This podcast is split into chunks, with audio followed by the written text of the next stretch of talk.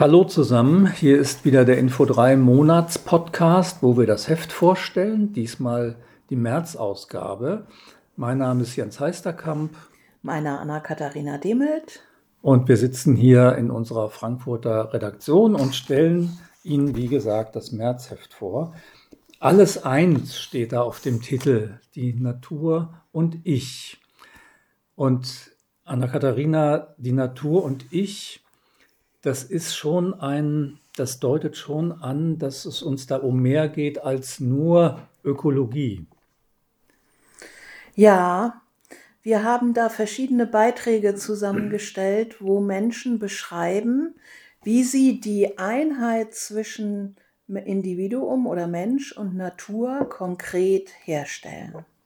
Wie sie konkret damit arbeiten und darin auch eine Dimension des Geistigen vernehmen. Hm.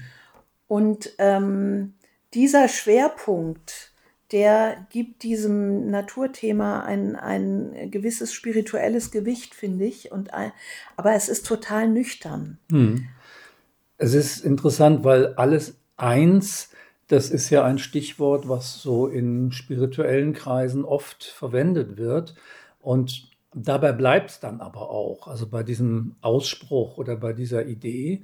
Und mh, hm, ich glaube, die Beiträge in unserem Heft zeigen äh, sehr schön, dass alles eben auch unterschiedlich ist. Also Differenziert. Es ist, es ist, nicht eine unterschiedslose Einheit, ja. sondern eine Einheit, zu der man sich eigentlich auch ein bisschen durcharbeiten muss.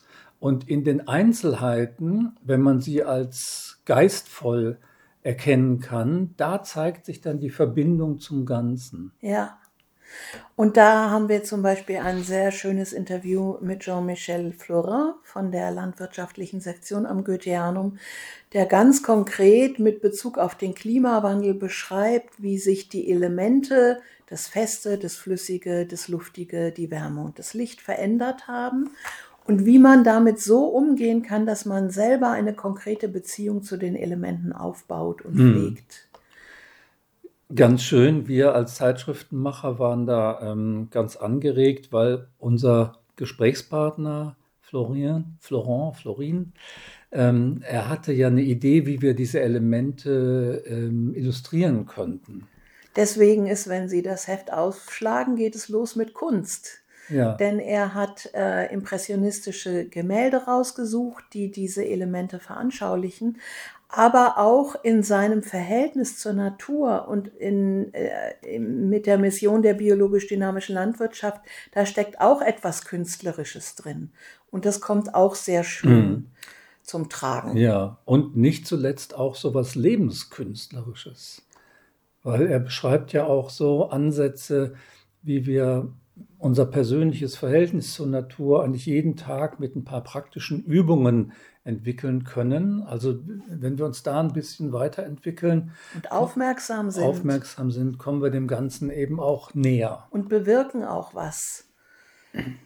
Und ähm, so haben wir auch andere Beiträge. Also ähm, unsere Kollegin René Herrnkind hat Gerhard Rosmanit besucht, ähm, der jahrzehntelang sich um die biologisch-dynamische Züchtung Gemüse, samenfester Gemüsesorten hm. verdient gemacht so ein hat. Fachbegriff, ne? Samenfest. Ja, also wieder anbaubar, eben keine Hybride, die in der, äh, hm. im Nachbau sofort sich aufsplitten, sondern samenfeste Sorten, wo man aus dem Saatgut wieder neue, eine neue Generation ja. erzeugen kann. Hm. Eigentlich etwas, wo man als Laie denkt, das ist doch normal, dass ja. man aus Pflanzen wieder Samen züchten kann, aber es in ist eben nicht mehr normal. industriellen Gemüseanbau ist das eben gar nicht mehr normal. Und das schafft auch Verwerfungen in der ganzen Wirtschafts Wirtschaftlichkeit der Betriebe. Mhm. Und davon erzählt er und ähm, wie wichtig das ist, dass da auch eine Heil die Heilkraft dieser samenfesten Sorten mhm. in der Natur zum Tragen mhm. kommt. Mhm.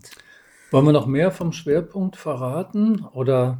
Vielleicht nur ganz kurz mhm. hinweisen. Wir haben Beobachtungen in der Sphäre des Lebendigen durch drei Bildekräfteforscher, mhm. Martin Hollerbach, Ulrike Wendt und Markus Buchmann, die sich dem auf verschiedene Weise nähern. Und dann haben wir noch uns mal angeguckt, was die naturwissenschaftliche Sektion am Goetheanum eigentlich die letzten 100 Jahre gemacht hat und dass die diesen Weg enorm gebahnt haben und beschreiten und man da eigentlich ganz zuversichtlich sein kann, dass das weitergeht und sich auch verbreitet. Dann haben wir einen Brennpunkt zu einem wirklich sehr, sehr brennenden Thema, nämlich zum Umgang mit der AfD. Und da haben wir das Glück, kann ich doch sagen, dass wir drei auch sehr unterschiedliche Beiträge zu dem Thema haben von drei unserer, also von uns drei Kollegen in der Redaktion, die René, der Alexander Kapistran und ich selber. Wir haben uns da mal Gedanken gemacht. Da will ich jetzt in der Ankündigung gar nicht so viel zu sagen, weil die auch, wie, gesagt, sehr unterschiedlich sind, die drei Beiträge. Mir selbst ging es darum, ähm, bei aller berechtigten Empörung und Sorge vor den Erfolgen der AfD nicht die Verhältnismäßigkeit, gerade auch was historische Vergleiche angeht, aus dem Blick zu verlieren, sondern möglichst sachlich zu bleiben.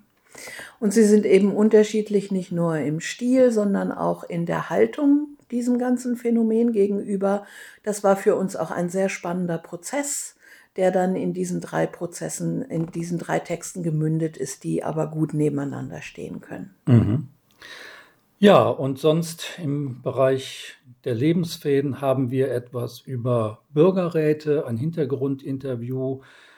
Wir haben ähm, etwas über eine Übergabe einer Traditionsbuchhandlung für anthroposophische Literatur in Stuttgart. Und wir haben einen sehr tiefschürfenden Essay über den kommenden Träger des Leipziger Buchpreises, Omri Böhm. Es ist ein gewichtiges Heft mit dem AfD-Brennpunkt, mit der Natur und dann noch die eben genannten Artikel. Nehmen Sie sich Zeit für das Heft. Wir glauben, es lohnt sich. Ja, und wenn Sie es nicht ohnehin schon abonniert haben, Sie können auch das Einzelheft bestellen auf der Seite www.info3.de.